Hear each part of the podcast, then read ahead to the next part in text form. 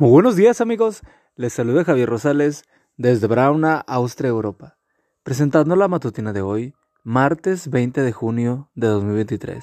La matutina de jóvenes ya por título, Agujeros en las medias. La cita bíblica nos dice, al ver la gente sintió compasión de ellos, porque estaban cansados y abatidos, como ovejas que no tienen pastor. Mateo 6:36. ¿Compasión? ¿Quién habla de ella hoy? ¿Y qué significa? La siguiente historia que cuenta Judith Faulkner en un artículo titulado Medias agujeradas ilustra muy bien lo que significa ser compasivos. Cierto día el profesor de educación física le pidió a un estudiante llamado Tim que demostrara cómo hacer un ejercicio que requería ciertas destrezas. Mientras se ejercitaba, uno de sus compañeros de clase notó que las medias de Tim estaban agujeradas. Apenas se dio cuenta de la situación, les gritó a sus amigos, miren los agujeros en las medias de Tim. Sí, exclamó otro, se le salen los dedos. Deberíamos hacer una colecta para comprar medias nuevas, agregó otro. Para ese momento ya el daño había sido hecho, y había sido grande. ¿Qué podía hacer en esta situación? El profesor llamó a Tim a su oficina. Tim, quiero decirte que te seleccioné a ti para este ejercicio porque eres el más ágil de la clase. Apenas terminó de decir esas palabras, el profesor se quitó uno de sus zapatos.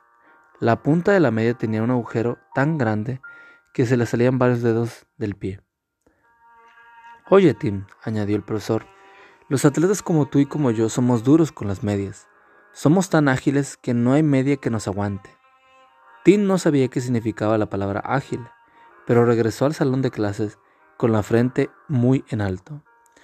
El problema no eran las medias, sino que su profesor y él eran muy ágiles.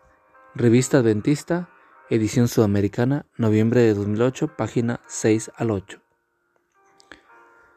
De una manera gráfica, este profesor ejemplificó lo que es la compasión, la capacidad de ver el mundo desde los ojos de otra persona, o como se dice popularmente, caminar en los zapatos del otro, llorar con el amigo que llora, reír con el amigo que ríe, aliviar el dolor del que sufre, estar ahí cerca cuando más se nos necesita, en un mundo que idolatra no al que más da, sino al que más tiene. ¿Qué tal si tú y yo demostramos hoy más el Espíritu nuestro Salvador compasivo? Cristo Jesús. Con seguridad alguien lo va a agradecer. Señor Jesús, ayúdame hoy a reflejar más de tu carácter compasivo.